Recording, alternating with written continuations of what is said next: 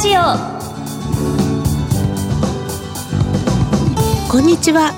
ビタミンラジオパーソナリティの小原美智子です。薬剤師として現在はウェルシア薬局と岐阜薬科大学そして日本ヘルスケア協会などで仕事をしています。この番組は健康をテーマに医療や健康に関わる専門家をゲストにお招きして明日の健康づくりのヒントになる元気を呼び込むお話を伺っています。リスナーの皆様にとってビタミン剤になるような番組を目指してまいります。この後素敵なゲストをお招きしています。そして番組の最後にはプレゼントをご用意しています。今月はクリスマスプレゼントということで豪華商品2点セットでお届けします。最後までお楽しみに。ビタミンラジオこの番組はお客様の豊かな社会生活と健康な暮らしを支えるウェルシア薬局の提供でお送りします早速今月のゲストをご紹介いたします日清オイリオグループ株式会社中央研究所の渡辺真二さんです。よろしくお願いいたします。よろしくお願いいたします。今月の特集テーマは、健康は食事から。1回目の今日は、植物油と健康と題してお話を伺っていきます。なお、感染予防対策で、スタジオではパネル越しにお話ししていきたいと思います。まず、日清オイリオグループ中央研究所の渡辺さんのご略歴とご研究内容、現在の仕事を教えてください。研究所にて油の栄養の研究をしております。えー最近ではですね、MCT オイルという健康機能の研究に携わっております。この番組あの聞いていただいている方はもう皆さんこう健康に大変ご興味のある方なので今日のテーマはきっとぴったりだと思いますのでぜひよろしくお願いいたします。あの早速植物の力というキャッチコピーで知られている日清オイリオグループだと思うんですがこの言葉にはどのような意味が込められているんでしょうか？あの弊社日清オイルグループはずっと植物由来の油にこだわってきました。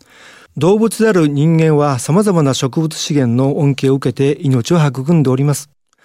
私たちの事業は植物の持つ3つの力である美味しくする力、健康にする力、美しくする力という植物の持つ可能性を最大限に引き出し、人々の生活をさらに豊かにすることです。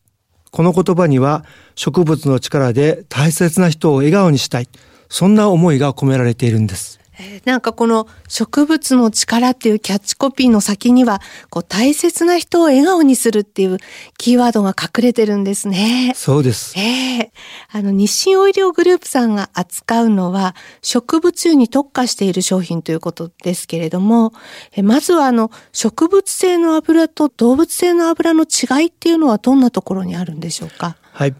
様々な植物性の油が市販されていますが、例えば代表的な油として大豆油、菜種油、これはキャノーラ油とも言いますけれども、それからそうしたものを混合したサラダ油、あるいはオリーブオイル、ごま油などが代表的でしょうか。それに対して動物性の油には豚の油であるラード、牛の油であるヘッドというものがあります。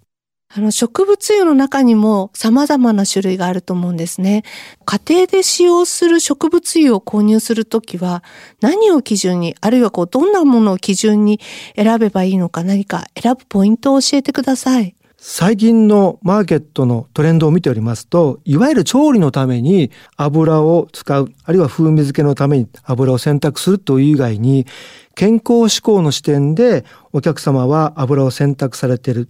そんな傾向がどんどん今増えているようですね。昔こう油はカロリーが高くて太るっていうイメージが結構先行してたと思うんですけれども随分意識が変わってきたっていうふうに感じていいんでしょうか？そうですね。変わってきましたね。ええだから、マイナスのイメージから油というものが必要なもんだということで、皆さんが選択されるようになってきたということですね。じゃあなんかやっとこう油も日の目を見たっていう感じですね。そうですね。そんな感じを私も、まあ、日頃最近感じているところです、ね、研究してきてよかったですね、はい、その通りですね、えーはい、だから今日のような番組があるんではないかと思います本当に嬉しいです、はい、あのこの体内に入った油っていうのはどのような役割を担ってるんでしょうか？まず一つは炭水化物、いわゆる糖質、炭水化物と並んで油は重要なエネルギー源ということですね。私たち今の日本人の食生活で見ると、大体3割ぐらいは脂肪からエネルギーとして獲得しているということですね。はい、まあ、ちなみに5割から6割ぐらいは炭水化物ということになりますけども。例えば赤ちゃんの栄養源として重要な母乳にも3割以上は油ですからね。油はそのようにエネルギー源として重要だということですね。もう一つ、私たちの体は細胞という単位でできています。これ何十兆個あると言われていますけども、この細胞は細胞膜というものに包まれてできていますけど、この細胞膜を構成しているのも実は油なんですね。はい。はい。それからですね、例えばホルモンとかビタミンとかありますけども、こういったホルモン、ビタミンを体の中で私たちは作りますけども、その材料となっているのも実は油なんですね。だから私たちにとってこの油というのはなくてはならないもの、まあ三大栄養素と言われていますけども、はい、その通りでこのより重要なものだというふうに皆さん理解していただきたいですね。体にとってはとてもいい役割があるっていうのを伺ったんですけど、例えば生野菜、サラダですね。はい、まあこれをそのまま例えば塩や胡椒、あるいはノンオイルドレッシングをかけて召し上がるということもいいんですけども、実はですね、ビタミン A とかビタミン D とか、これ油に溶けやすいビタミン類なんですけど、こういうものをですね、吸収を高める働きがあるんですね。はい、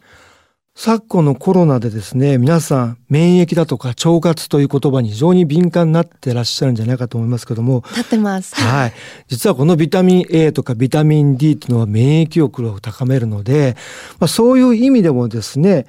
料理にぜひこの油も少し使っていただいて、こういった使用性のビタミン、特に野菜類は多分そうでしょうけども、野菜類を召し上がるときにはこういった油を積極的に使うっていうのも一つのまあ選択としていい方法じゃないでしょうか。はい、それからもう一つ、炭水化物って大好きですよね。まあ、若い時はいいんですけども、年を取ってくるとなかなかがっつり炭水化物を食べるのはあんまりよろしくない。なんでよろしくないかというと、やっぱり血糖値がぐっと上がってしまうからですね。炭水化物を取るときにタンパク質だとか油を一緒に取ると血糖値の急激な上昇が抑えられるんですね。何か前菜で例えば野菜サラダもそうですし、はい、例えば豆腐のようなタンパク質多いものにそれちょっと油をかけ食べるとかヨーグルトを食べるとかそういうことを非常に理にかなった食べ方で昔から学校給食でもいろんなことをものを順番に食べなさいというよく言われてましたけど、はい、日本の料理で最後にご飯が出てきますよね。はい、一部最初のはいろんなものおかずが出てきますけどあれは本当に理にかなった食べ方ですからそういうことでおかずをまず食べてからご飯を召し上がると。その時におかずも一緒にこの油が入ったものも食べていただくと血糖値の急激な上昇が抑えられるということでいいんじゃないでしょうかね。あのメニューによってこう油を加熱する場合と火にかけないでそのまま使う場合とあると思うんですけれども、こう調理法によって油っていうのは使い分けた方がいいんですか？そうですね。アルファニロレン酸という、まあ、脂肪酸があるんですけども、はい、こういったものをよく含んでいるエゴマ油、はい、からアマニ油、まあ、こういうのはですね最近皆さんのトレンドとしてよくお使われるなってるんじゃないかと思いますけどこの脂肪酸というのは非常にやっぱり熱に弱く酸化しやすいので、はい、火にかけないでそのまま召し上がっていただきたい油ですね。でせっかくこういった商品もですねちょっと特殊なあの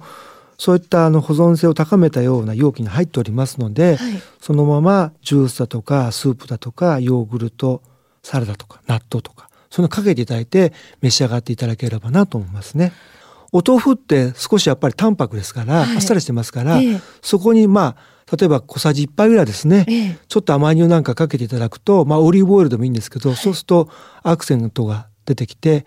常にこうコクが出て美味しいですよね。はあ、まあ、話はちょっと変わって油っていうのは酸化するっていうふうにも私たち習ったんですけれどもこう美味しく健康的にいただくための保存方法とか消費期限などそういった気をつける点があったらぜひ教えてください。そうですね、はい、油というのはまあ我々生き物ってよく言うんですけどもまあ、とにかく大敵は空気に触れて酸化をしないようにするということですから4つほどはい。だから直射日光や蛍光灯もそうですけど、光を当てないようにして、暗いところに置いていただくということですね。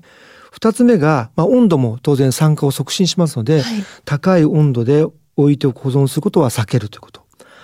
それからで封を開けたらですね、きちんと、まあ当たり前ですけども、キャップをしておくということですね。それからもう一つ、まあ封を開けてしまったらですね、当然使えますから封を開けるんですけど、そしたらなるべく早く、まあ1ヶ月から2ヶ月ぐらいで使い切るようにしていただくと。この4つを、まあ心がけていただきたいですね。あの、日清オイリオグループさんで今後提案していきたい植物油と健康のつながりについて教えてください。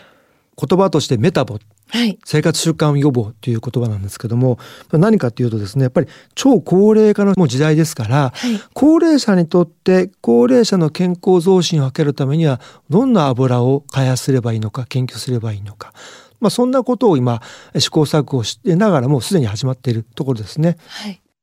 ゲストは日清オイリオグループ株式会社中央研究所の渡辺真二さんでした。